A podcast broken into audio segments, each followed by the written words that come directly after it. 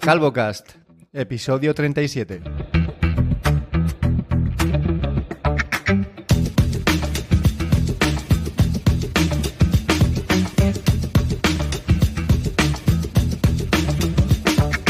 Muy buenos días a todos, hoy es domingo 2 de octubre, son las 10 y 38, estamos a 19 grados en Valencia, todo esto lo estoy viendo desde mi nuevo Apple Watch Series 7, reventándole el guion a don Fernando Vidal que me acompaña al otro lado del micrófono. Muy buenos, días, reventador. Lo viste ya apuntado, digo, voy a por todas aquí. Hoy, hoy que tenemos ahí un guion súper largo, has dicho, pues voy a voy a reventarlo nada más empezar. Voy a ir cortando ahí. Bueno, venga, pues vamos, vamos, a empezar por ahí porque hoy realmente tenemos tantas cosas que, de que hablar porque han ha habido un montón de, noticias estos días. No sé si ha habido un montón de noticias o es que yo he estado más atento, que también puede ser. Eh, pero tenemos muchas cositas. Así que Creo que las dos cosas, ¿eh? ¿Por qué has vuelto dos semanas después eh, a comprar un Apple Watch Series 7? Bueno, dos semanas atrás ya dije que es que se me hacía muy pequeño, que me gustaba mucho más el Galaxy Watch que tenía, y eso sigue siendo relativamente cierto, porque lo que está claro es que cuando yo veo el Apple Watch en las muñecas de la gente me parece como súper bonito y estilizado. Y luego lo ven a mí y me parece pequeño, y no es que yo tenga una muñeca muy grande, ¿no? Entonces es como sentir esa, sensación de dismorfia, de, que eh, los demás le queda mejor que a ti mismo, ¿sabes? Y, y luego no es verdad, porque a mí me queda súper bien, ¿sabes? Tengo un brazo, tengo un brazo bien bonito. Eh, pues pero bueno, realmente... perdona que te corte la aplicación, pero es que hace unos días me hiciste una videollamada, no recuerdo muy bien por qué. Ah, sí, ya, por unas pruebas que estábamos haciendo para nuestro próximo capítulo. Eh, y al verte, eh, tenías el reloj, el Galaxy, y pensé, cómo mola ese reloj. Es que me gusta mucho cómo queda. Es que es verdad, es, bueno, sí, es que es así. Es que es más bonito y, es así.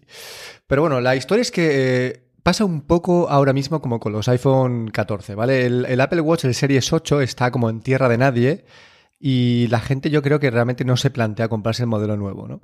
Entonces, eso lo que está haciendo es que no solo el Apple Watch Series 8 haya subido de precio, sino que el Apple Watch Series 7, que es el modelo anterior, que es la compra inteligente, y ya no solamente inteligente, es la compra que yo creo que debería hacer cualquier persona que no quiera el, Watch Ultra, pues en segunda mano no, no, acaba de bajar de precio, porque claro, como el, el Series 8 está muy alto de precio, la gente que tiene el Series 7, que es prácticamente lo mismo, pues no se baja del burro y decide mantener precios de segunda mano pues algo más elevados. ¿no?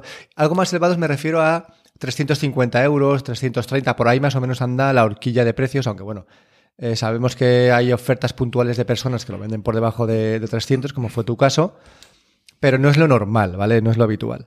Entonces, eh, Carrefour sacó una oferta y el Series 7 lo dejó en 405. Eh, por motivos familiares tenemos oferta nosotros también, tenemos un descuento en Carrefour y se me quedaba en 372 o algo así. Y dije, pues coño, por 372 euros un reloj nuevo, que sabes que está nuevo, que tiene la batería al 100%, que no sabes, o sea, que sabes perfectamente que lo que vas a comprar te va a durar el máximo tiempo que te dure si no lo destrozas contra el suelo, pues no es lo mismo que te compres uno de 350 euros o 330 euros de segunda mano, con la batería ya tocada, con un uso que no sabes cuál ha sido el que le ha dado la persona. Me pareció una oferta interesante, tío, y, me lancé a comprarlo y me llegó el viernes, quiero decir, lo tengo dos días. Y aquí estoy, eh, mirándolo fijamente, que bien se ve la pantalla, qué cómodo es, qué pequeño, qué poco pesa, ¿sabes? Y qué bien se integra con el iPhone, tío, que básicamente es lo que más me echaba para atrás del Galaxy Watch. Bien, el Galaxy Watch lo sigo teniendo, pero no sé qué voy a hacer con él, ¿vale? Tengo la, tengo la duda de si sortearlo entre nuestros eh, oyentes, que yo creo que sería algo guay, pero también tengo la duda si, darme, si dárselo a mi sobrino, por ejemplo, que tiene 14 años igual le hace ilusión, aunque no sé hasta qué punto le va a durar, porque joder, la gente que tiene 14 años los relojes y los móviles los lleva absolutamente destruidos. Y luego la tercera opción es venderlo, pero claro, venderlo, pues yo creo que no me darían más de 90 euros por él, aún con todas las correas, con la correa original que lleva que este cuero que no la he tocado, porque nunca la he usado. Eh, entonces estoy ahí, pues planteándome qué hacer. No sé, ¿tú qué harías, Fer? Hombre, ahora venderlo es, pues sí, es dinero, efectivamente, pero es que vas a sacar muy poco, porque ha habido ofertas de modelos más nuevos. Eh, yo que sé, el del año pasado estuvo a ciento, no me acuerdo, pero uno a 150, una cosa así.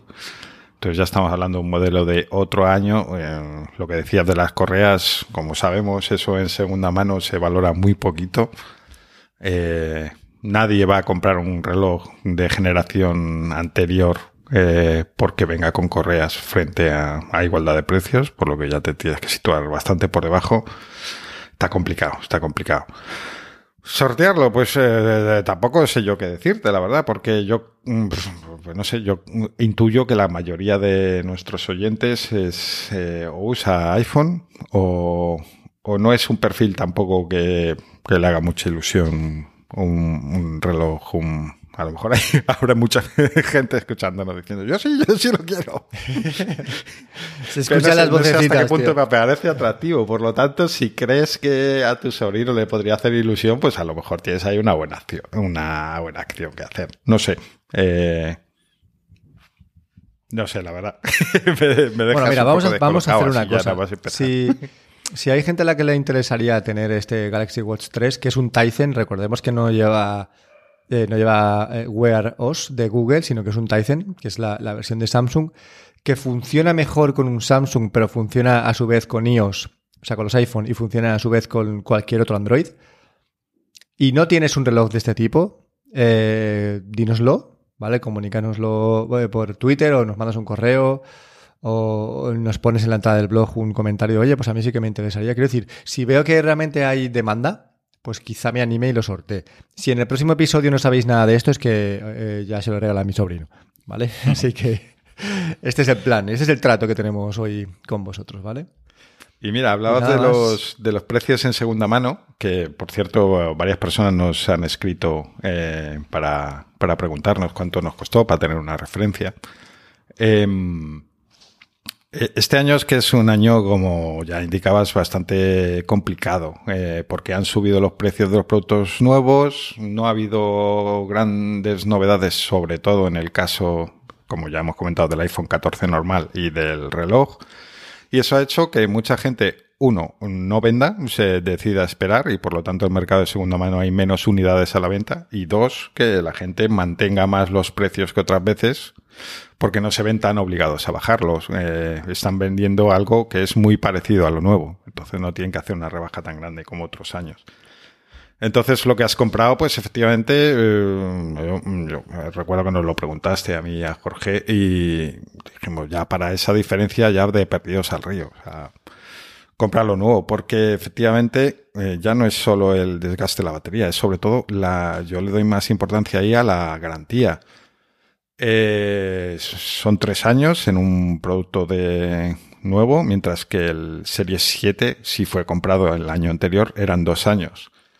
Y el primer año de garantía, la buena, digamos, la de Apple, si no la has comprado a Apple, eh, ya ha pasado o está, o está a punto de, de vencer.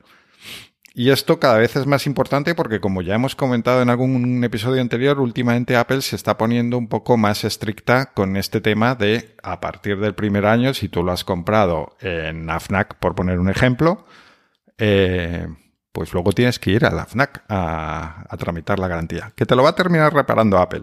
Eh, pero ya tienes que llevarlo allí, esperar a que ellos lo envíen, lo gestionen, no sé qué, les vuelva, te avisen, va y pasar otra vez a recogerlo y tal cual. No es ni lo mismo ni parecido.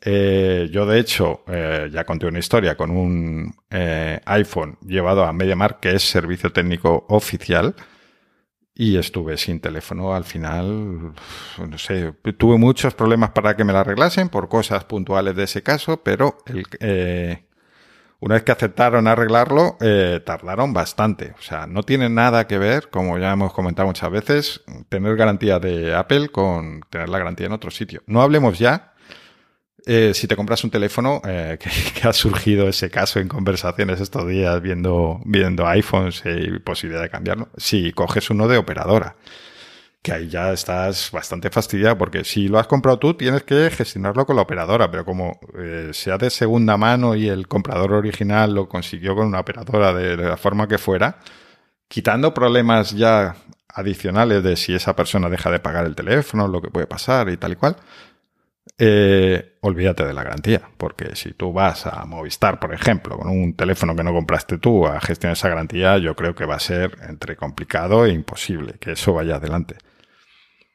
Entonces, bueno, eh, yo creo que eso vale dinero. Eh, y de hecho, bastante dinero, porque hablamos de equipos muy caros donde luego una reparación fuera de garantía es casi tíralo y cómprate uno nuevo. Entonces hay que yo quería, que, quería aquí hacer una.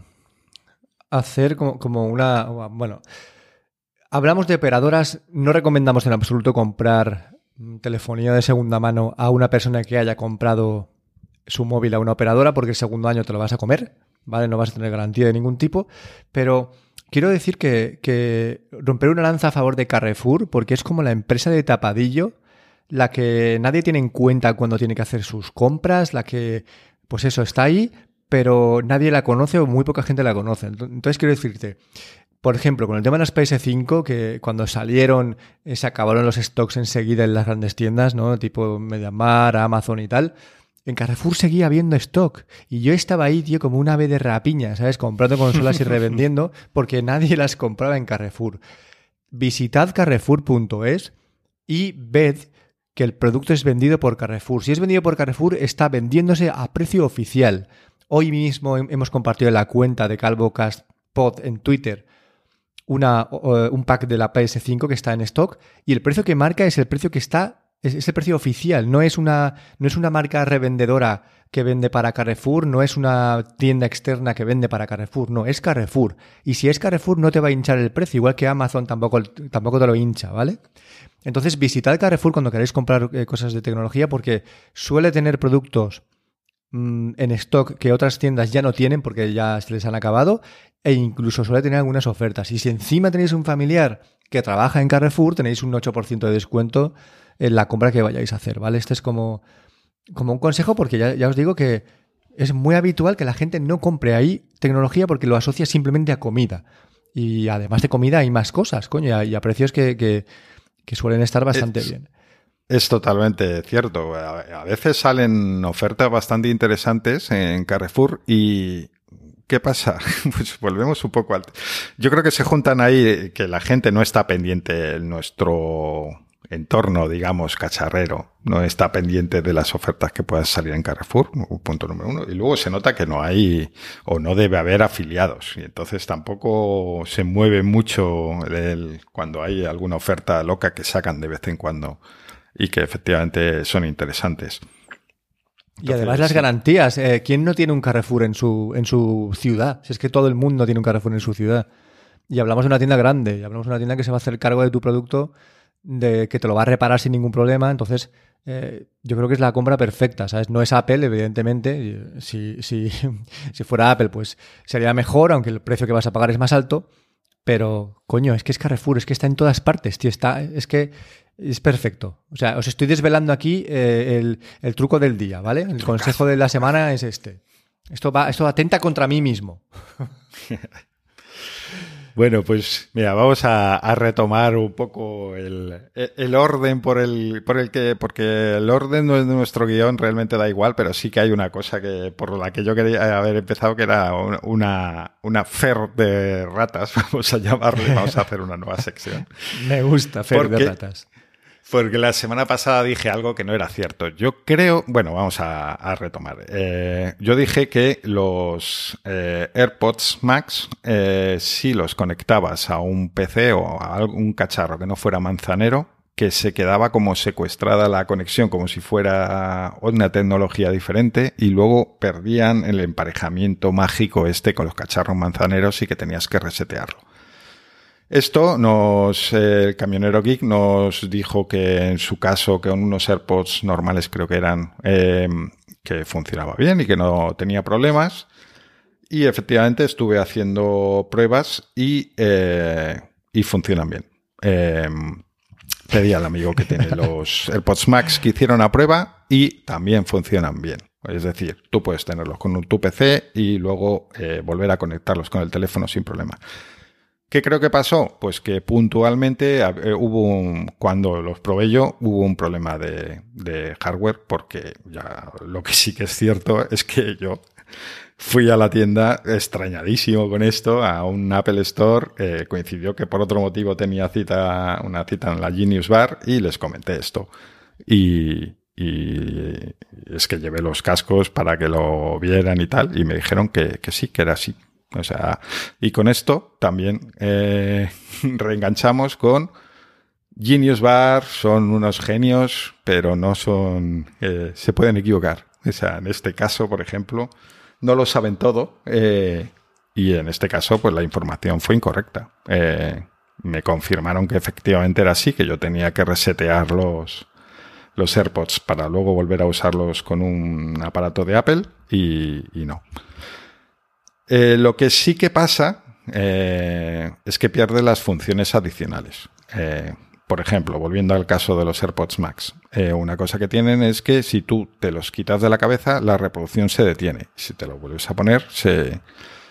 Entonces, si por ejemplo los quieres conectar a un televisor, que era el ejemplo que, uno de los ejemplos que ponía, está muy bien que te los quitas y se detiene la reproducción, pero si, o sea, perdón, esto sucede con tu iPad, con tu, iPhone, tus cacharros manzaneros, eh, un Apple TV, supongo que también. Pero si es una tele LG, ¿cuál es el problema? Que efectivamente puedes conectarlos, pero cuando te los quitas, no se para la reproducción. Y dices, bueno, vale, tengo un mando a distancia para, para parar la reproducción, no pasa nada problemas del primer mundo. Pero ¿qué pasa aquí? y es que eh, los, los, AirPods, eh, recuerdo que no se apagan eh, nunca. o sea, siguen en, ellos no detectan que te los han quitado, con lo cual la reproducción sigue en los AirPods, aunque tú te los hayas quitado, y no tienes forma de apagar los, los esto porque no se pueden apagar. Entonces aquí se junta el, problema del diseño de un aparato que efectivamente está muy pensado para, para usarse en un entorno, en un entorno Apple. Con lo cual, bueno, pues tenerlo en cuenta porque lo que eh, en un entorno Apple es muy cómodo, que me los quito y se paran y tal, se vuelve un, problema y termina siendo más problemático usar unos cascos eh, Apple que unos Sony, por ejemplo, que sí que puedes apagar y ya está, y no tienes ningún problema y sigues con tu vida. Bueno, no está. Dime, dime. No, no, no, dale, tú. Porque iba, iba a reenganchar con esto de las teles, ya siguiendo. Que es lógico, no simplemente que es lógico que cuando no tienes un producto que sea Apple pierdas esas funciones extra, pero no tiene sentido que no puedas apagarlo, ¿no? Es un poco eh, el problema grave de, estas cosas. Ese, eh, De esos cascos yo creo que es una cagada gorda y que de hecho espero que lo cambien en, en una revisión posterior eh, porque hace que, por ejemplo, eh, la, gente que tiene cascos de este tipo, de grandotes y tal, pues te gusta tenerlos colgados en un soporte de forma que estén a mano, no tener que guardarlos en la caja con su cremallera y tal igual eh, cada vez que quieras usarlos. Y entonces el problema es que como no se apagan, si no detectan que están en la caja, pues no puedes tenerlos colgados, a no ser que los tengas con un cargador ahí para asegurarte de no encontrártelos sin batería. Se terminan apagando, pero al cabo de bastante tiempo y al final lo que pasa es que te quedas sin batería. Eh, Aunque yo, mira, quiero, quiero eh, decirle a la gente que si por, ejemplo, si, por ejemplo, tienes unos AirPods Pro y tienes un teléfono Android, sí que funciona la cancelación de ruido. Yo entiendo que habrá gente que se lo pregunte pero la cancelación de ruido es algo que va eh, ajeno al, software del teléfono, es algo que va dentro del propio auricular. Entonces, eh, al ser algo mecánico, digamos, ¿no? Entre comillas, como tienes que, apretar eh, la caña del, auricular para que se active, funciona, da igual si estás en un iPhone que si estás en un Android. Y ¿Funcionan los tres modos?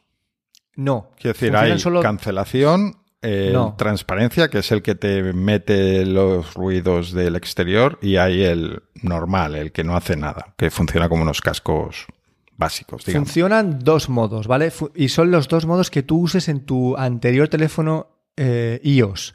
Si tú en tu anterior teléfono iOS tú tenías puesto de normal que al apretar se pusiera el, la cancelación de ruido y al volver a apretar se pusiera el modo normal, esos son los modos que vas a tener.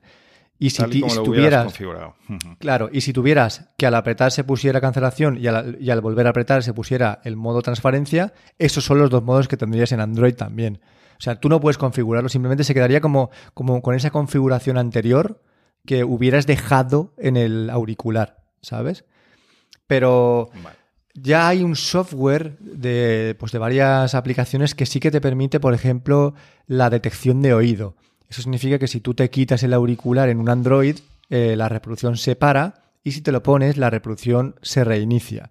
Y también hay un software que te permite con una pulsación prolongada activar Google Assistant. O sea, quiero decir que los desarrolladores de, Android están por ahí dándoles vueltas al tema de los iPods Pro y están consiguiendo cosas, ¿vale? Eh, no funciona igual de bien que, que, un iPhone, es así, pero funciona bastante bien. Yo cuando tenía los Pixel, por ejemplo, con los iPods Pro, o los Samsung con los iPods Pro no he tenido prácticamente ningún problema. Incluso usaba una aplicación que recomendamos aquí en, en CalvoCast que cuando levantabas la cajita, abrías la cajita y sacabas el auricular, te salía un pop-up en el teléfono diciendo eh, los, los iPods, la batería de cada auricular por separado y la batería de la caja, ¿no?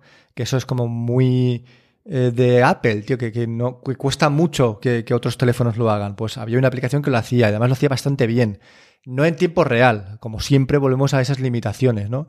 Pero sí que te decía la batería prácticamente eh, con, mucha fiabilidad y, sin necesidad de, eso, de hacer cosas extrañas, tío, simplemente una aplicación más. No sé cómo funcionará con los, con los iPods Max, pero bueno, con los iPods Pro funcionaba, ya te digo, bastante bien, ¿eh?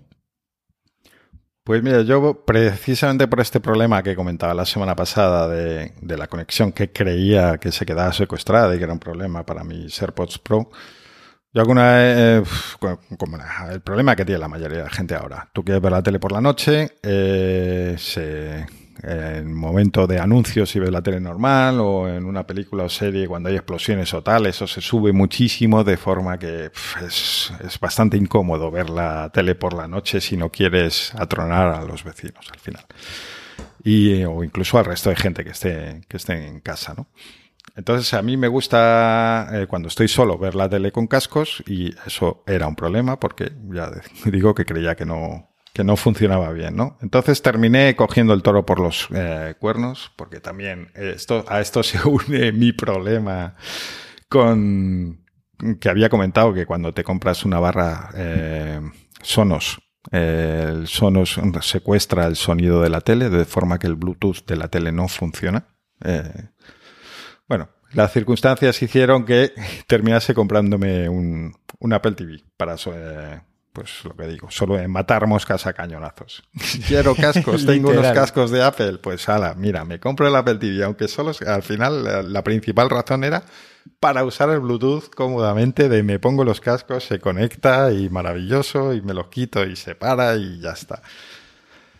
Y nada, he estado usándolo estas semanas porque y bastante bien. Eh, todo funciona fluido, muy bien, muy bonito, pero es que qué rabia me da el Apple TV, tengo ahí un amor-odio con... Lo de los cascos es maravilloso, em, pero qué rabia da este aparato que le ves potencial de, ser algo más, de, ser incluso una pequeña consola o algo más, algo más, algo. Yo es el problema que principal que le veo es que tengo un aparato ahí con sus cables, su enchufe, sus mm, con mucha cosa que al final me da prácticamente lo mismo que tenía antes con un pinchito de Google. O sea, no hay casi diferencia. Entonces, funciona muy bien, no, no tiene pegas, pero es que te quedas ahí como, ¡ay!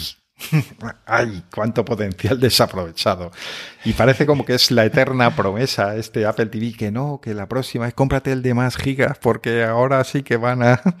Y al final nunca... No, no conozco a nadie que haya aprovechado los, los gigas extra de la versión más cara nunca porque al final nunca termina saliendo nada realmente interesante más allá de... O el, o el procesador nuevo de última generación. Esto me recuerda mucho a a, cuando habla Treki23 en su podcast de, Undercover. Y Mira que, le tengo aprecio a Iván. Y es una persona, tío, que siempre que escucho su podcast, siempre digo, hostia, no había caído en esto. Hostia, no había caído en esto. Hostia, qué bueno que esto lo ha comentado porque no se me habría ocurrido nunca esta, esta forma de usarlo. Y el pobre se queja amargamente siempre de, lo que tú comentas, ¿no? De cuán desaprovechados están muchos de los productos de Apple que podrían hacer realmente virguerías que no las hacen porque no les interesa, no quieren X. Y, tienen unos hardware súper potentes para cuatro mierdas que hacen, ¿no? Literalmente. Así que desde, aquí mi, desde aquí mi agradecimiento y, mi recomendación para vosotros, que seguramente ya lo sigáis, pero bueno, si no lo seguís, Treki 23. Yo, aunque he cambiado y al final, viendo que podría, mm, al descubrir mi error, eh, todavía podía devolver el Apple TV. De hecho, me lo, me lo planteé muy seriamente. Pero bueno, aunque como decía, aunque los cascos sí funcionan y aunque con los AirPods Pro no tienes tanto problema, pues lo metes en la caja y eso sí que se apaga. Eh, bueno, termina siendo mucho más cómodo, eso sí, lo de ponértelo sí que se conecte y no tener que estar rebuscando los menús para conectar los cascos. Entonces, bueno, he decidido quedarme el Apple TV también porque, bueno, un poco este año, como no compro teléfono otra vez, pues vamos a darnos caprichos menores. Pero sigo recomendando. de verdad, tío. Sí, sí, es la excusa, es la excusa perfecta. Es bueno, pues ya que no, no, ha habido caprichón, pues tenemos caprichito, ¿no? vale. 2 de octubre de 2022, Fer acaba de decir que no se compra teléfonos este año. Acaban de salir los iPhone 14 Pro 2 de octubre, ¿eh? Han pasado dos semanas. Ojo. Ojo a lo que viene. veremos, veremos. Yo sigo recomendando, entre otros, el, cacharrito de, Google. que ahora salió un modelo nuevo, por cierto. Em, el que había era 4K, ha salido uno que es básicamente lo mismo, pero sin reproducción 4K. Y vale 40 euros. 40 euros precio oficial, o sea que cuando haya algún tipo de oferta se podrá encontrar a, a precio más, bueno, pues con alguna rebaja, un 30 euros, una cosa así. Eh, está bien porque sale un cacharro de Google eh, con mando a un precio muy razonable, ya no tienes que estar con el teléfono obligatoriamente para, enviarlo a la tele. Y vamos a ver, porque luego, luego comentamos más. También la ventaja de este cacharro es que tenía, tenía la posibilidad de usar Stadia. Pero así por muy poco dinero, en una tele donde no tuvieras HD o no fueras a usar esta opción. Eh, pero ya veremos que eso, esa ventaja ya no está. Así que se han perdido una gran ventaja competitiva frente a los Fire. Vamos a poner aquí ahora mismo un corte de un podcast que grabamos en CalvoCast hace dos años y dijimos esto. Lo primero que tienes, nada más iniciar el Google Stadia, es nada. Y te pone, eh, añade los juegos desde la aplicación de Stadia de tu teléfono móvil. Claro, es como cualquier otra cosa que uses con un Chromecast al final, que sí, que Exactamente, una vez que le has pedido lo que quieres y tal, le has dado al play, ya, ya es el Chromecast solo el que se encarga de descargar y lo que sea. Exacto, claro, esto... Necesitas el teléfono primero para decirle quiero que abras Netflix, quiero ver este capítulo, darle al play y ahora ya empezamos a hablar. Porque, correcto, porque el Chromecast no es más que un receptor. Entonces, claro, pensado así, tienes toda la razón y tiene todo el sentido que toda la gestión se haga desde el móvil. Pero es incómodo. Tienes un mando mm. que no puedes, no puedes usar mm, porque no tienes juegos, porque los juegos los envías desde el móvil y tampoco puedes añadirlos. Se me hace un poco tedioso. Y si a eso añadimos que el mando no es el mejor del mundo y que el catálogo de juegos es mm, bastante escaso, tiene todas las papeletas para irse rápido de mi casa. Pero bueno. Es que es complicado porque al final estamos un poquito en lo de siempre, en lo de, bueno, ¿qué pasa? Voy a pagar yo mi dinero, como lo que decías de comprar Red Dead o cualquier otro juego, incluso aunque sea más barato, da igual. Eh, o por hacer de beta tester, que es lo que estás haciendo al final. O sea, estás jugando con un catálogo igualmente reducido, donde como mucho comprarás un par de juegos arriesgándote ahí a lo loco. ¿Y qué?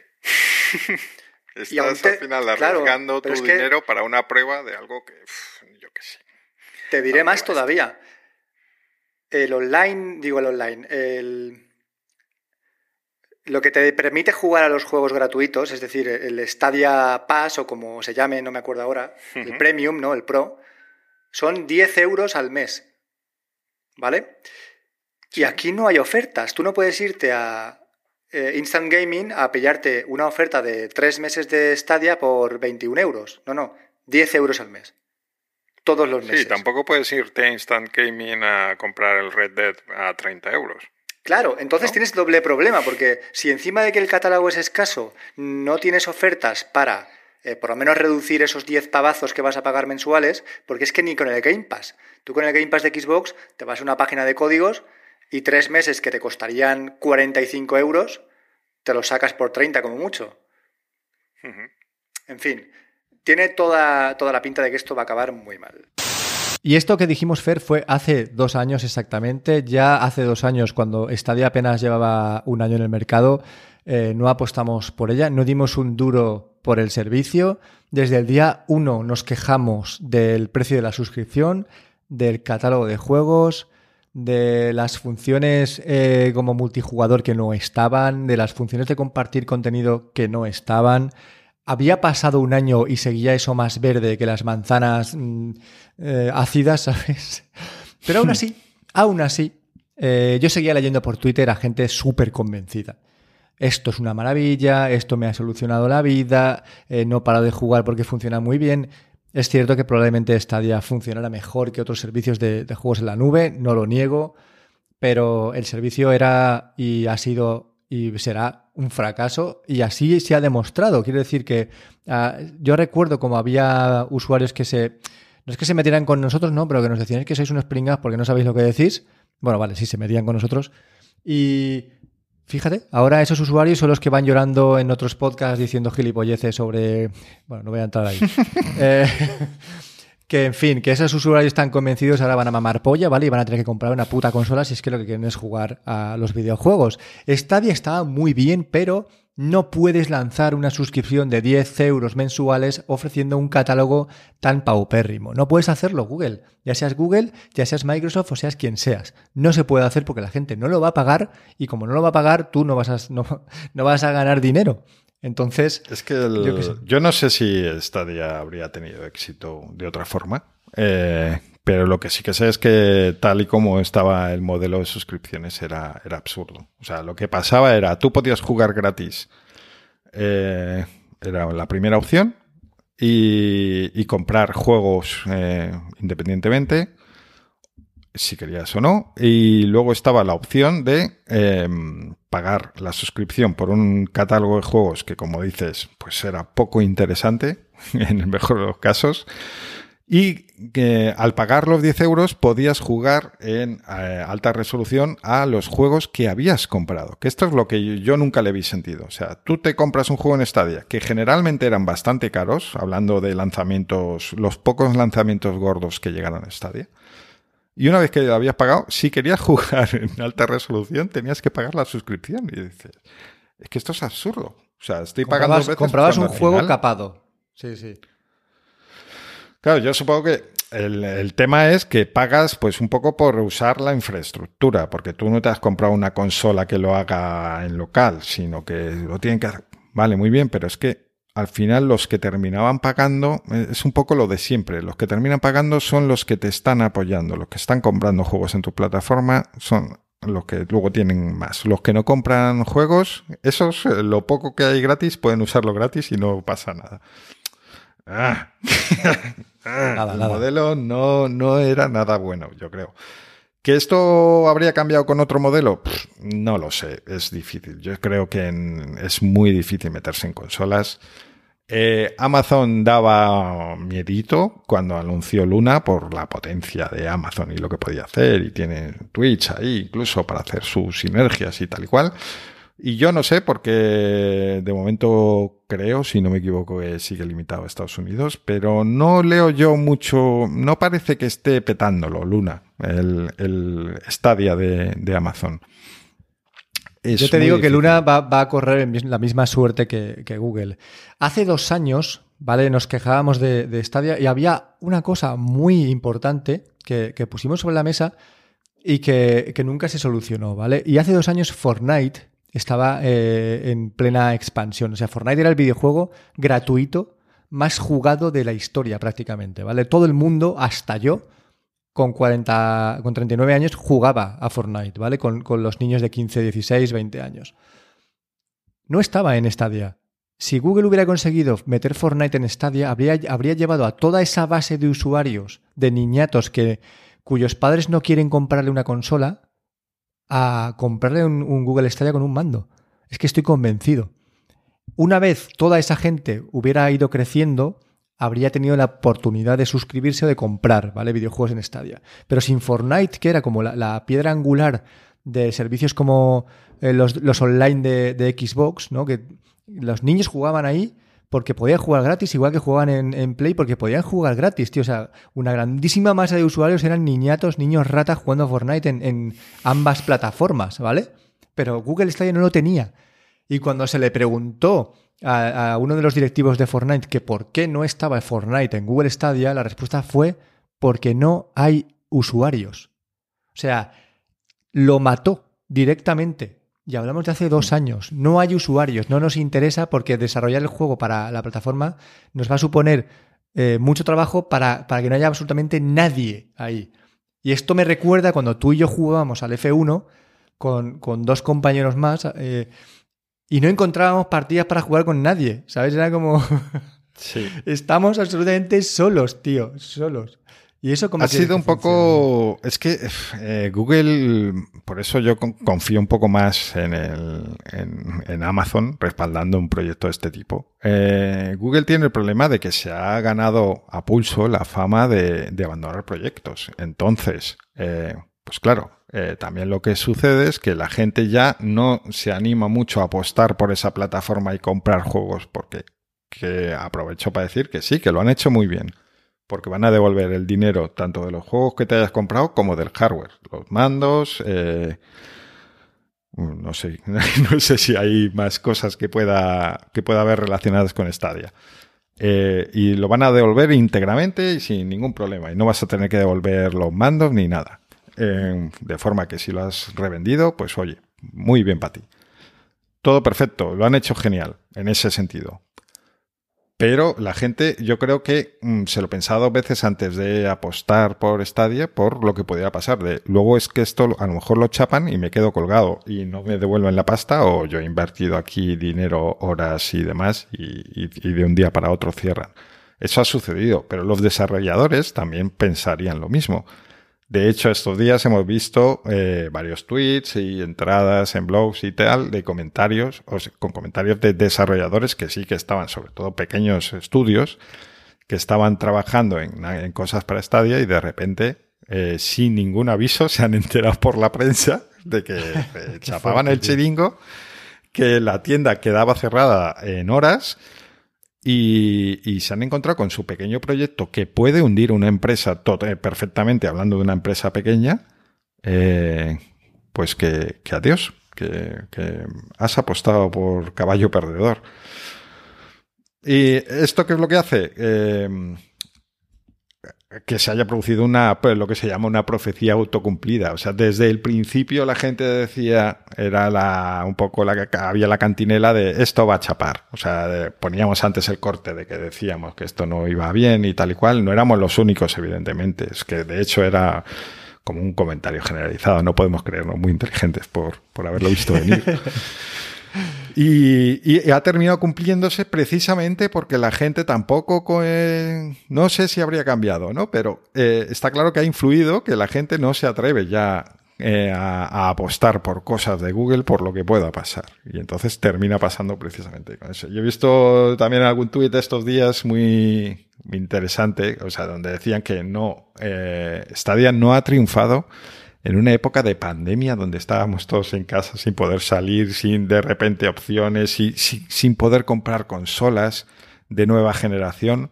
La gente quería jugar a juegos eh, nuevos y no podía porque no podía comprar las consolas y estaba encerrada en casa y aún así Stadia no ha triunfado ni muchísimo menos, ni se ha acercado a nada parecido a triunfar. Así que nada, vamos.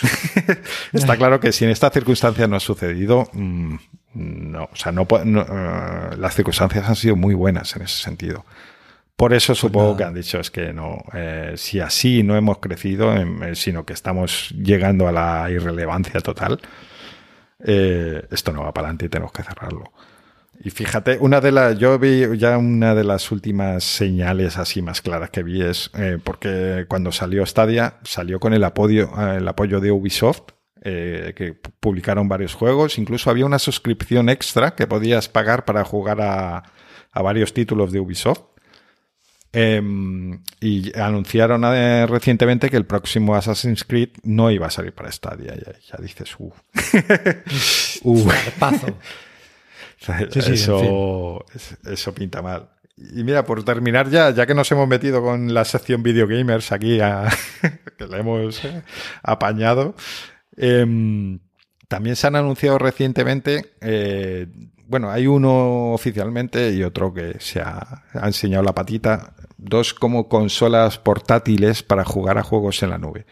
Una de Logitech, que se llama G Cloud, y eh, Razer también ha dicho que están en ello y han publicado una foto donde se ve, pues más, se adivina un aparato muy similar. Estos eh, equipos no son para jugar juegos en local, sino solo en la nube. Eh, pues bueno, el de Logitech, las primeras, cuando se rumoreaba, se metía Stadia ahí, no sé si por información o por suposición, se metía entre las plataformas que iban a ser compatibles y cuando salió ya oficialmente este equipo, pues no, no estaba incluido Stadia y claramente esto, una consola portátil para juegos en la nube donde no está Stadia, pues pinta muy mal el futuro de Stadia realmente porque era perfecta para la plataforma. ¿Qué te, qué te parecen estos, eh, estos aparatitos? Yo, sabiendo que tú y el juego en la nube no, no sois muy... Es que, allá, claro, yo es que no tengo, que tengo, tengo dos problemas con esto y el primero es que tengo la vista hecha a unos zorros. Entonces, yo ahora mismo yo no podría tener una Switch para jugar en modo portátil porque no veo bien, tío. No, no, no consigo leer bien los textos de los diálogos, no, los textos de los menús. Muchas veces me parece que son demasiado pequeños. Y se me hace muy, muy incómodo estar jugando en la, el modo portátil. Eh, joder, me acabo de morder la lengua, tío. En el modo portátil, ¿no? Entonces, yo necesito siempre que esté conectado a la televisión. Para eso la Switch tenía el dock, que por otro lado es como súper absurdo comprarte una Switch para jugarla en dock, porque lo bueno de la Switch es que te la puedes llevar a cualquier parte, ¿no? Pero es lo que tiene ser mayor, tío, que la vista pues no es lo que era. ¿no? Que sí, que me claro, debería poner... Es lo que tiene ser mayor y no querer ponerse gafas. Eso es, vale, sí, lo, está, lo estaba diciendo y ya me lo has dicho tú antes, pero sí, efectivamente, acabaré, acabaré con cuatro ojos. Entonces, de momento no me interesa. No me interesa eh, tener una consola portátil para jugar en la nube porque no me interesa una consola portátil. Quizá. Eh, no, no me interesa. O sea, iba a decir que sea en un futuro, pero es que no me interesa. Si es que para el tiempo que tengo, eh, estar ahí matándome la vista, paso. Yo soy persona de jugar en tele. Tenemos, ya te digo, lo hemos dicho muchas veces, una, solamente, una sola televisión en casa que es compartida. Juego cuando puedo y cuando no puedo, pues no juego. Fin. Así es la vida, ¿sabes? No pasa nada. Ahora, para eh, juego en la nube, pues si consiguen incluir ahí, que es que es imposible lo que voy a decir, ¿vale? Pero si consiguieran incluir ahí en, en esas plataformas online, tanto lo, la plataforma de PlayStation como la de Xbox, sería, sería increíble eso. Sería bueno, increíble, tienes, tienes increíble. algo. Tienes algo, porque... Eh, vamos a ver, no sé exactamente si esto es así. Pero tú ten en cuenta que tienes el, la plataforma de Nvidia, que no me acuerdo cómo se llama, el GeForce Now. Y no sé si llegará también Steam. Bueno, ahí tendríamos también la portátil de Steam, ¿no?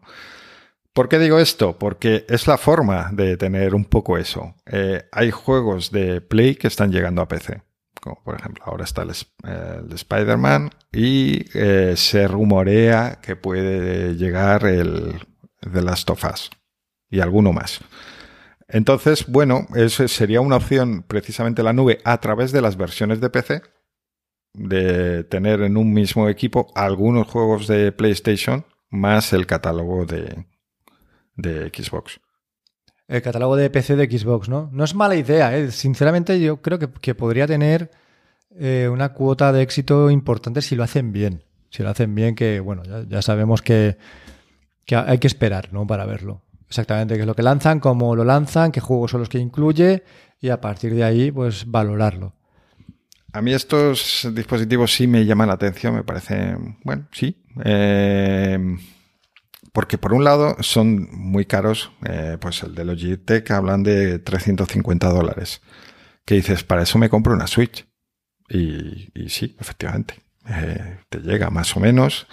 ¿Cuál es el problema de me compro una Switch si ya tengo otra consola? Que si no eres muy jugón, pues te pasa lo que me pasó a mí cuando probé la Switch. que dices, me voy a comprar un juego nuevo, ¿para qué plataforma me lo compro? ¿Lo quiero para cuando uso la Switch o lo quiero para cuando estoy en la tele con la Xbox o con la Play? Claro, mm, es que la Switch es para jugar en exclusiva los juegos de Nintendo, que solamente con esos juegos tienes mm, meses para, para dedicarle, ¿no? Y ya está, por eso... pero si quieres algo más o sale un juego que es multiplataforma, sale pues, pues el Elden Ring, aunque es una mala opción yo creo para jugar en portátil, ¿no? Pero por decir, sale un juego que no es de Nintendo y quieres jugarlo, pues ahí llega la duda de para qué plataforma lo compro. No hay duda, se, que se compran para todas menos para la Switch.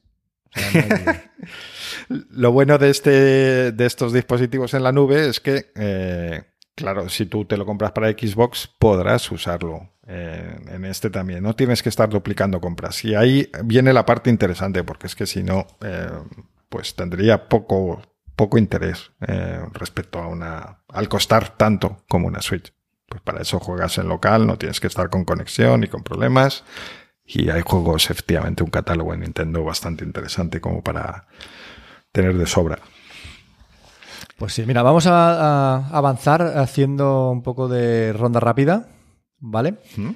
Y te comento, ha salido esta semana pasada la noticia de que Apple va a subir en octubre los precios de las aplicaciones en varios países, entre ellos, como no, Españita. Aquí también nos van a subir el precio de las, aplicaciones, ya lo hicieron hace algunos años. Eh, no es un drama, pero es todo más caro, ¿vale? Porque la paridad de euro-dólar, pues ya sabemos cómo está. Y el incremento de precio va a ser los siguientes. Eh, las aplicaciones que costaban ahora 0,99 pasarán a costar 1,19. Las que costaban ahora 3,99 pasarán a costar 4,99. Las que costaban ahora 9,99 pasarán a 11,99 y las de 19,99 a 24,99. Es como una subida eh, incremental no importante porque de 19 a 24 son 5 pavazos, tío, en el último escalón. Sí, es un 20% más o menos. No sé si en todos los escalones, pero por ahí anda. Y es empieza el día 5, así que si tenéis alguna compra de esta de esto me lo voy a comprar seguro, pero no sé qué día, pues, pues dadle una pensada porque es un 20%. Es el momento, exacto. ¿Va a suponer un drama? No, no va a suponer un drama. Vamos a seguir comprando aplicaciones en el caso de que las necesitemos, pero las vamos a pagar más cara porque así es el capitalismo, chavales. Mira, pues siguiendo con la ronda rápida, eh, se ha anunciado que dan un paso, Apple ha anunciado que da un paso atrás en lo que había dicho y que Stage Manager sí que llegará a los iPad viejos, que, bueno, viejos entre comillas, o sea, los iPad Pro que no eran M1 y que salieron, con, no me acuerdo, como 12, el procesador 12Z, una cosa así. Bueno, da igual. Sabéis que eh, iPad Pro estoy diciendo. Eh, lo cual a mí me deja un poco frío, porque yo lo que quería era poder conectarlo puntualmente al monitor y que se viera la pantalla completa, y eso es lo que no llega. Y entonces el Stage Manager, como me cabré al ver que, que yo no iba a poder tenerlo con mi iPad reciente, por muy pro que fuera, pues tampoco le presta mucha atención. Entonces, mmm, sé que no está funcionando muy bien, eh, que la gente no está muy contenta. Y quería preguntarte a ti, que tú sí que lo tienes en tu Mac, ¿qué, es lo que piensas? No lo uso. Sobre su uso. No lo usas, lo tienes quitado. no lo uso, sí, sí, lo tengo desactivado. Lo puse al principio en, el Mac y lo quité. No, no me gusta que haya ahí una barra, ¿sabes? No, no lo. No, no soy tan. A ver, no soy tan multitarea como para necesitar tener X aplicaciones tan a mano abiertas constantemente. Entonces, Quizás han querido reinventar la rueda y se han pasado. Quiero decir, han querido hacer lo típico de en Windows, las ventanas, lo de llevarla a las esquinas y tal, eh, funciona muy bien, está muy bien pensado y nosotros queremos hacer algo más en plan de llegamos tarde, pero llegamos y damos aquí la vuelta a esto genial y a lo mejor se han pasado de frenada. Pues no lo sé. Fer, yo simplemente yo uso lo que me, viene bien y me, me hace cómoda la vida y esto de momento no lo hacía. Le volveré a dar una oportunidad simplemente porque a veces las cosas no es que no te sean útiles, sino que todavía no has pasado ese periodo de pues de, acostumbrarte a usarla, ¿no? A, cambiar un poco tu forma de hacer las cosas para que efectivamente sea mm, pues más eficiente. Pero es que como en mi vida yo no busco la eficiencia, no soy una persona eh, en ese sentido que oh, tiene que estar todo perfecto. No, a mí me gusta que las cosas estén en su sitio y cuando yo les encuentro el sitio, pues ya está, ya están en su sitio, ¿sabes? Entonces esto me, pasa un poco con eso, que, que, yo ya tengo mi flujo de trabajo hecho, ahora me lo quieren cambiar con unas ventanitas a la izquierda, eh, pues es que de momento no me pinta, no me pinta, que no te digo yo que en un futuro, pues oye, mira, le he dado una oportunidad y, he conseguido eh, que, que Apple me convenza para hacerlo como ellos quieren.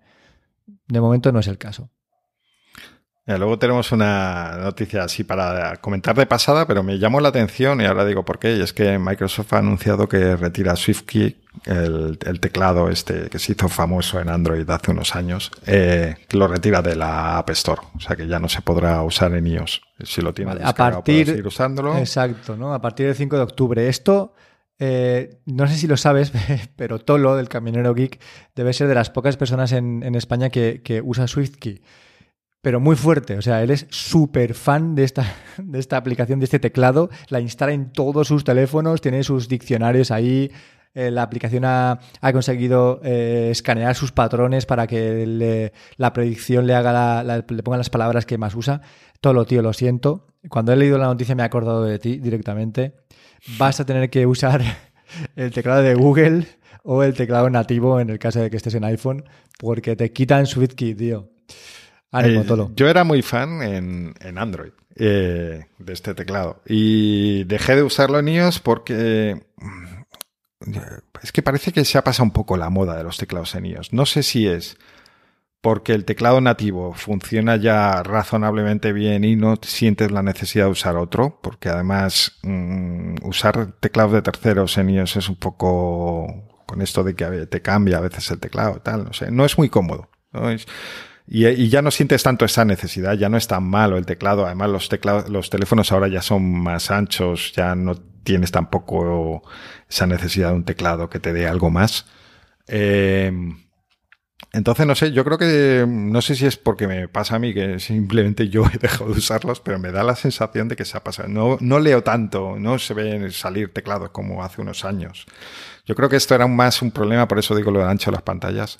Cuando, cuando el iPhone se empeñaban en no hacerlo más grande y seguía así con sus cuatro pulgadas o luego lo estiraron hacia arriba, pero no al ancho y tal. Y había la necesidad de un teclado que te diera más porque las teclas estaban muy juntas y además no funcionaba especialmente bien. Pero que ahora ya mm, en general estamos la gran mayoría con el teclado nativo y que no le damos más vueltas. Yo creo que han integrado todas esas funciones que se echaban de menos y que los teclados de Android tenían pues muy desde el principio, ¿no? Como el swipe.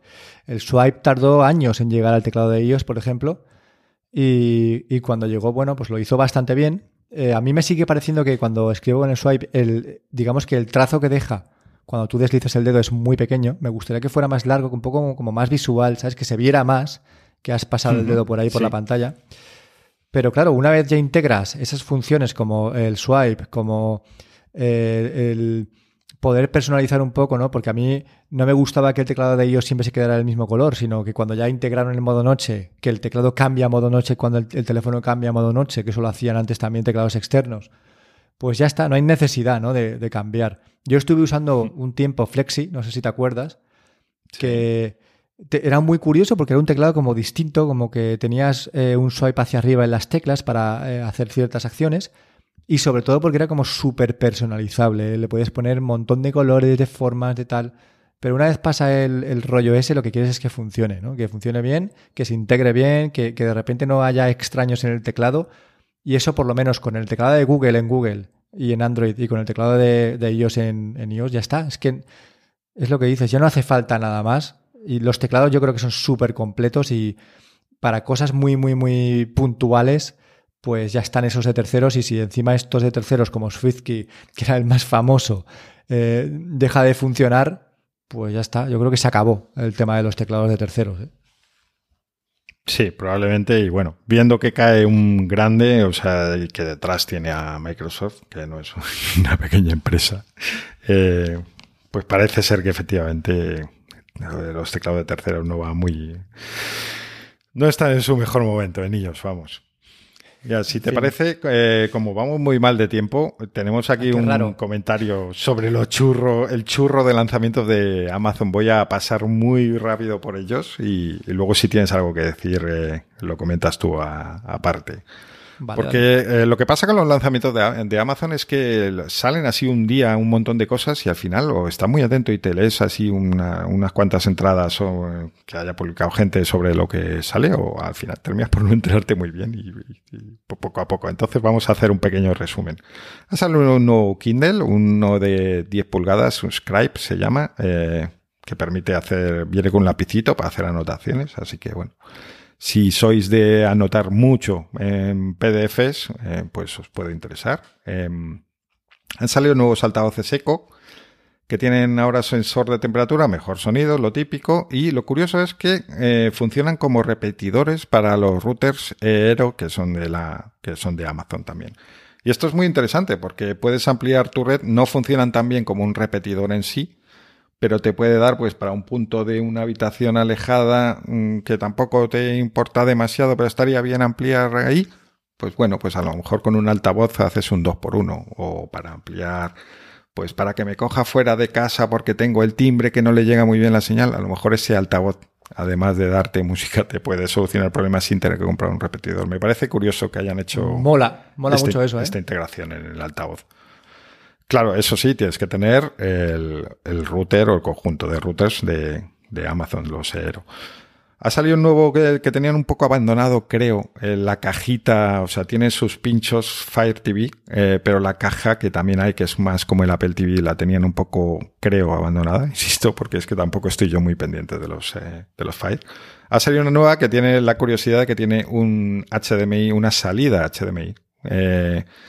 No, bueno, sería una entrada, entrada HDMI. Me estoy liando.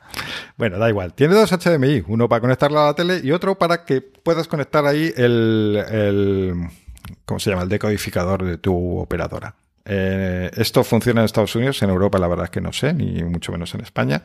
¿Cuál es el sentido? Pues poner, conectar el decodificador y poder decirle a Alexa, abre eh, no sé qué canal y pon tal. O sea, eh, poder darle funciones de Alexa a ese, a ese reproductor que tienes conectado por el HDMI. Han sacado una tele, eh, no sé de cuántas pulgadas, la verdad. eh, funciona como pantallón gigante de Alexa, evidentemente, y tiene la curiosidad de que cuan- un poco mal rollito también, de que detecta, tiene un sensor de presencia y cuando entra alguien en la habitación le pone fondos en vez de tenerla, pues un poco inspirado en tu tele, en la, ¿cómo se llama? The Frame. Eh, pues que cuando haya gente en la habitación, pues le pone fonditos y entonces queda chulo en vez de tener un cuadrado negro ahí en la pared. Es de estas cosas que dices, sí, bien, pero no sé si me mola sentirme tan espiado eh, dentro de mi propia casa.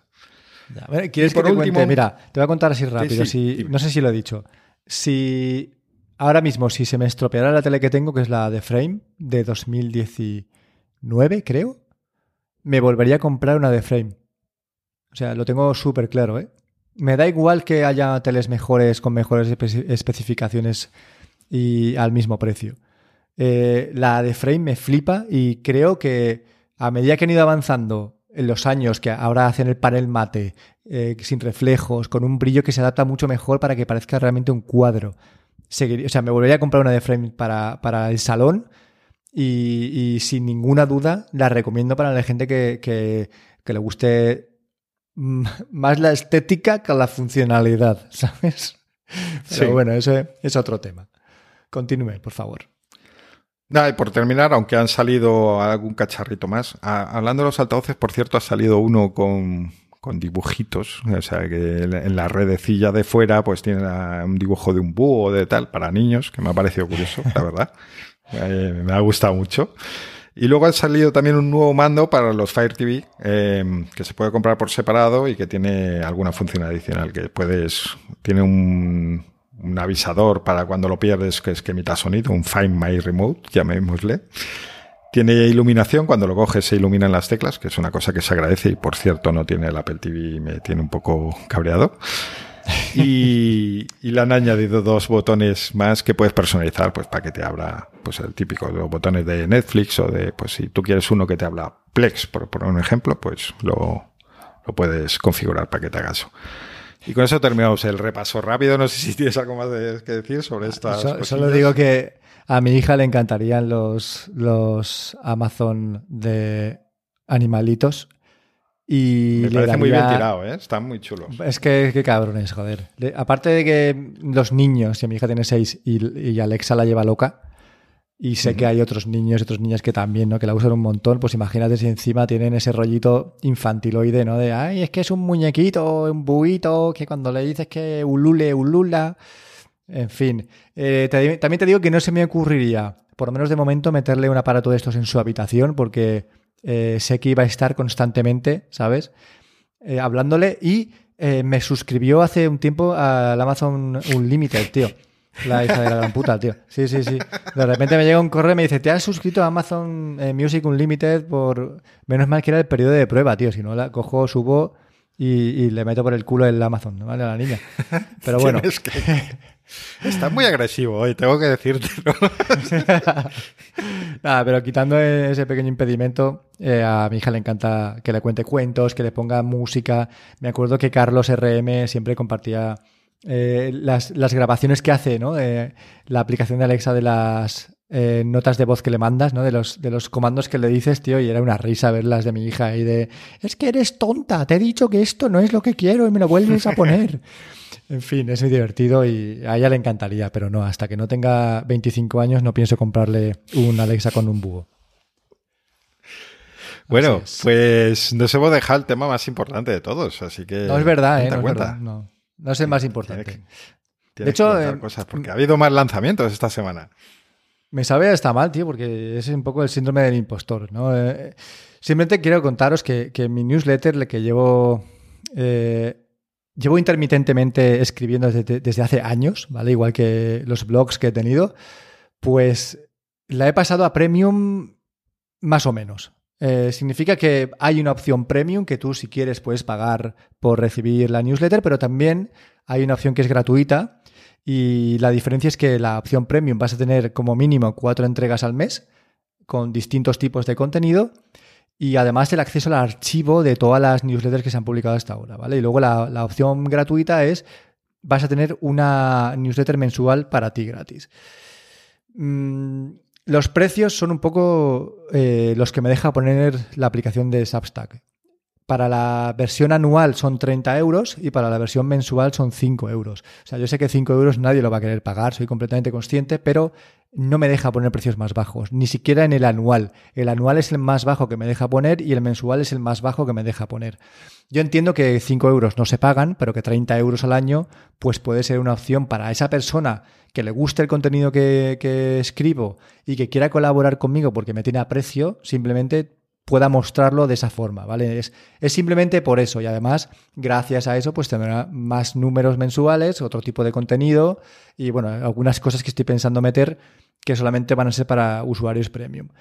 El usuario gratuito, pues igual, sigue con su newsletter mensual una vez en lugar de cuatro y seguirá disfrutando de mí una vez en lugar de cuatro. Siempre tendrá la opción de pasarse al premium y has puesto aquí que vamos a hacer una encuesta que me parece eh, súper lícito. Y la encuesta va, va, a preguntar a la gente si, si, piensa que yo voy a aguantar un año escribiendo esta newsletter. Tengo que decirte que la vamos a hacer, la vamos a publicar. Eh, va a haber cuatro gatos que voten y los cuatro gatos que voten van a decir que no, que no voy a aguantar. Y, y Por soy supuesto. consciente. soy consciente, no os voy a dar la razón todavía porque sería como echarme al barro directamente.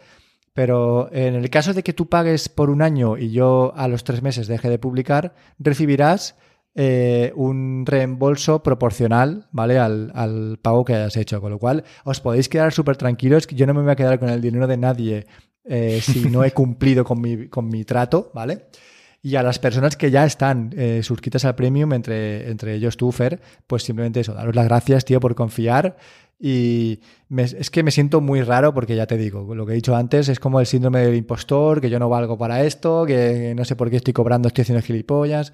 Bueno, estas cosas típicas que supongo que le pasarán a mucha gente cuando se mete, ¿no? A intentar, eh, pues, sacar dinero un poco de lo que estás haciendo, ¿no? De lo que estás escribiendo, de lo que estás publicando, de tu contenido. Si queréis hacerlo, eh, ahí tenéis todo, la información y todas las newsletters. Y a los que queráis, pues ahí os espero, ¿vale? Y abrazos para todos. Dices eh, que no crees que merezca una suscripción de pago. Eh, yo no creo que sea el único que hace lo que hago yo. Y es que yo hay ciertos podcasts, blogs y tal que me gustan eh, y que tienen una opción. voy a poner el ejemplo de Milcar, por ejemplo. Yo Milcar lo escucho prácticamente a diario. El, el daily lo suelo escuchar porque uno, me gusta y dos, me viene bien, eh, como he comentado varias veces, el formato de podcast corto. Tiene, eh, Emilcar tiene una opción de un capítulo que sale los viernes más largo de una hora, tal y cual, en una suscripción premium y yo la pago. Eh, resulta que el, del semanal casi no lo escucho, por lo, que digo, yo escucho los, los diarios, que me vienen, me vienen mejor. Eh, de hecho, cuando volví a Overcast hace unos meses, ni siquiera puse el feed privado que hay que poner y tal y cual, y lo, he puesto recientemente. O sea, insisto, lo uso poco. Pero yo es que no le pago por tener ese semanal, que también está bien, porque al final es lo mismo, pero en una hora, un poco más relajado, evidentemente. Sino porque yo, es mi pequeña forma que ni siquiera o sea, ni siquiera es mucho de agradecerle pues que él esté todos los días grabando un podcast y que yo pues tenga su compañía cuando en, un momento del día contándome cosas que me pueden gustar más o menos y por lo general me gustan que por eso lo escucho. Eh, entonces, bueno, yo supongo que hay más gente que no solo valora el, el dinero en plan de a ver exactamente qué es lo que trae el premio, eh, si me interesa más que el barato o no, sino que, bueno, pues que quiere contribuir de, de alguna forma a, que eso siga adelante y que y mostrar un pequeño agradecimiento por, eh, por algo que te gusta, ¿no? Entonces, pues y es que esa es, esa es la única razón por la que, la que lo he hecho así. Y podríais decir, ¿y por qué no lo has hecho en Patreon? ¿Por qué no te has abierto una cuenta de PayPal? ¿Por qué no? Pues porque si lo que estoy haciendo es escribir newsletter en, en Substack y Substack me da la opción de que sea monetizable en Substack, que todo quede dentro de Substack. ¿vale? Esa es la razón simplemente. Entonces, por eso me decidí por usar la plataforma y todo queda englobado dentro de lo mismo. No hay que salir fuera, no tienes que hacer cosas externas, simplemente tú recibes tu newsletter, si te apetece pasarte a Premium lo puedes hacer desde tu propia newsletter y si no, pues puedes continuar siendo un usuario free y recibiendo el contenido de un usuario free, ya está, ¿no? No tienes que hacer nada más. Así que es para toda la gente. A reenganchar con la sección de recomendaciones, ya que has mencionado Substack. Eh, y eh, vamos a empezar por ahí. Mm, os recomiendo que si seguís alguna publicación de Substack, eh, le echéis un ojo a la aplicación de ellos. Próximamente saldrá para, Android, porque a mí personalmente me gusta mucho. Me gusta mucho leer las, los boletines a los que estoy suscrito de esta plataforma en la aplicación. Se ve para la mayoría de los que estamos aquí somos gente mayor, que las pocas estadísticas que tenemos dicen, dicen eso. Eh, entonces se ven con una fuente muy agradable. Eh, tienen la opción de dejar comentarios en los blogs, que ya sé que no lo vais a hacer, pero bueno, que lo sepáis. Desde la propia aplicación, no tienes que entrar luego aparte, tal y cual. Y ahora han añadido eh, la función de añadir, de, añadir la función de añadir RSS que esto es muy del siglo pasado, ¿no? Pero puestos en una aplicación que es para leer cosas, pues a mí me gusta meter ahí tres o cuatro blogs externos que sí que me gusta leer en esos mismos momentos, ¿no? Entonces, eh, pues me ha gustado tener esta, esta opción de integrarlo, que no solo sean los boletines de Substack, sino si hay algún no lo recomiendo como lector para quien use todavía mucho los RSS y meter un montón de fuentes, pero si tenéis ahí un par de ellos, pues que sepáis que, de estos de este quiero leerlo sí o sí. Em, que sepáis que lo podéis añadir y es una aplicación que está bastante bien. Incluso para quienes publican eh, sus podcasts como nosotros con un feed de Substack, la aplicación, o sea, tienen integrado ahí un reproductor que está bastante bien a veces audios que se publican dentro de la misma tal, pues el, reproductor que tiene está bastante curioso. Echarle un ojo a la aplicación. ¿Tú tienes alguna recomendación esta semana? No, cero. Cero, pues venga, voy a seguir yo, porque yo vengo a tope este. Como veis, tenemos un, Hemos tenido un capítulo así como con muchas cosas de noticias y tal. Y es que últimamente he leído más de lo que estaba haciendo. He recuperado un poco el, consultar ciertas eh, fuentes sobre tecnología. Y no porque lo haya hecho a propósito, sino porque me ha ayudado a hacerlo una aplicación. Esta aplicación eh, es un poco lo que vengo recomendando a menudo, que son lectores de estos de para leer más tarde. Y voy a explicar un poco por qué yo tengo esta obsesión con este tipo de read laters. Eh, eh, yo a lo largo del día pues estoy siempre con el ordenador, hay momentos que hago un descanso y echo un vistacito a Twitter tal y cual y veo algo que me interesa o que me comentan por Telegram, lo que sea, oye, mírale esto, no sé qué. Eh, en ese momento yo no puedo hacerlo, ¿qué hago? Mandarlo al para luego. ¿Qué es lo que el problema con el que me he encontrado siempre y por el que siempre estoy probando aplicaciones de estas nuevas? Es que al final no lo consulto y me quedo con la sensación de que estoy todo el día como cogiendo toda la cantidad de información que me llega, separando lo que parece interesante y, estoy consumiendo lo malo y lo que parecía interesante al final no lo leo y me, me da mucha rabia. Entonces, por eso, pues, bueno, usé Read Later durante bastante tiempo, bueno, bueno, muchos años que cada vez está más enfocado a recomendarte contenido. Me recuerda mucho a Medium, que es están muy pesados con recomendarte, oye, mira, lee esto que si no estás entrando yo. Ya, ya no estoy entrando a leer lo que me había guardado como para que me mandes tú más cosas. Déjame en paz. no te enfades. Recomendé Matter hace poco, que está, eh, está bien, es gratuita, está, está muy bien esa aplicación. Eh, pero aunque sí que lo estaba usando más, porque además también permite meter los boletines que no son de Substack, como los de review y demás, para tenerlo integrado ahí.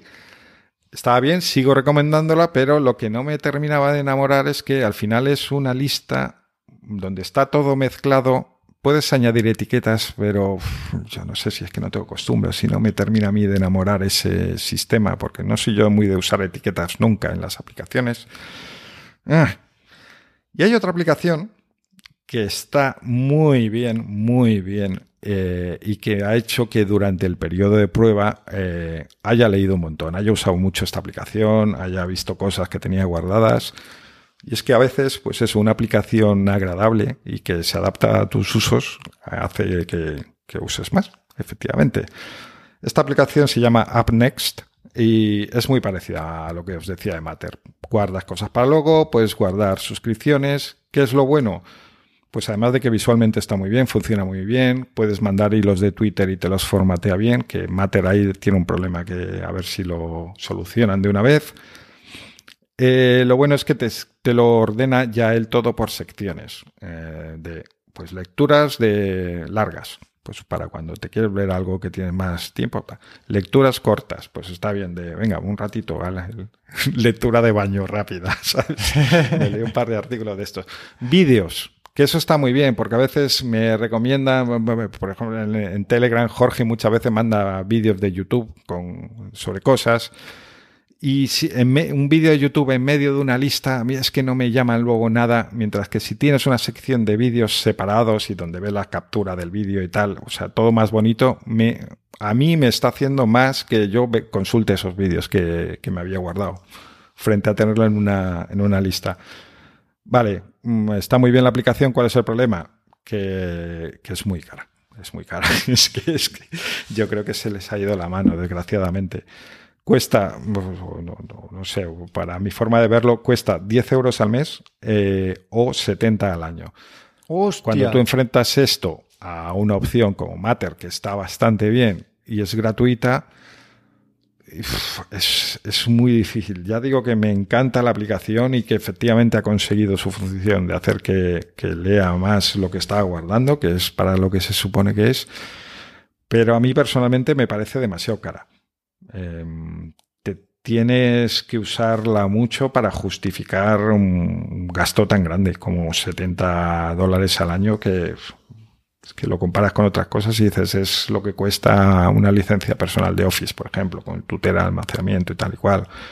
O es lo que cuesta una suscripción a, Disney Plus eh, anual. Uf, es, es complicado. es complicado. Muy caro lo veo. Y tenía otra más, pero como nos hemos ido muy largo, la vamos a guardar para, para el capítulo que viene. La dejamos aquí en puntos suspensivos. ¿Cómo te gusta, cómo te gusta dejar las cosas en el, el hype, eh? el cliffhanger? Pues venga, vamos a finalizar gracias a, dando gracias a eh, los comentarios de Cron y de Juan SR eh, que nos han dejado en, en, el propio blog de CalvoCast. Eh, de verdad que gracias por usar el blog, sinceramente. Pero bueno, Yo lo agradezco ahí... especialmente. Agradezco Sí, más hecho, un te- comentario que las estrellas. Y Te lo- insisto te lo agradecen siempre, no un comentario de, de decirnos que somos guays, sino si nos equivocamos, pues lo podéis decir ahí y se entera todo el mundo y podemos corregir donde lo vea todo el mundo y tal y cual. Y hablando de comentarios, por cierto, que nos hemos saltado, eh, íbamos a hacer una- un sorteo de en relación con tu con tu suscripción. Ajá. ¿Y qué vamos a hacer? ¿Cómo lo vamos a hacer? A ver. Pues Vamos a- mira, ya que estamos, vamos a sortear una suscripción a la versión premium de Reality Bytes, eh, el- la newsletter de Lucas. Y eh, a mí no me gusta esto de sortear las cosas, pedir en Twitter que ensuciéis el timeline de los demás. Y como soy tan pesado con los comentarios, pues sí que os voy a pedir que si os interesa, digáis cualquier cosa. Hola, ¿qué tal? Muy bien, en, en el blog. Y entre pues todas las personas que haya, pues hacemos un, un sorteo con un. Le decimos a, su- a Siri que nos diga un número del 1 al 3, porque vais a comentar 3 como mucho.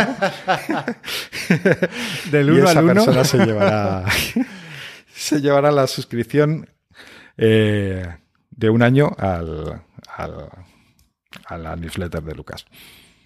Perfecto. Vamos a, mira, para que, se, que quede un poco más centrado, tenéis que comentar en el post que se generará en el blog de este capítulo y tenéis que poner que os interesa la suscripción, porque si realmente no os interesa, igual lo que queréis es comentar algo que, ya- que hayamos contado nosotros, pero no queráis eh, que os regalemos una Bueno, pues suscripción. el ¿vale? que no la quiera, que diga que no la quiera, y si no entra. Eso es.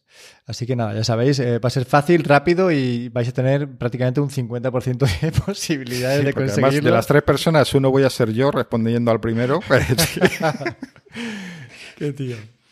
Y con esto terminamos, ya sabéis, eh, nos podéis encontrar en Twitter, somos arroba doalvarez y arroba geyazorín, el podcast es arroba calvocastpod, también tenéis este blog en el que tenéis que comentar lo que os acabamos de decir, eh, calvocast.com, en Instagram seguimos siendo calvocastpod, pero espero algún día poder cambiarlo a calvocast, simplemente todos los días lo miro, lo acabo de decir, seguro que algún hijo de puta de vosotros nos lo va a robar en el momento en que esté libre.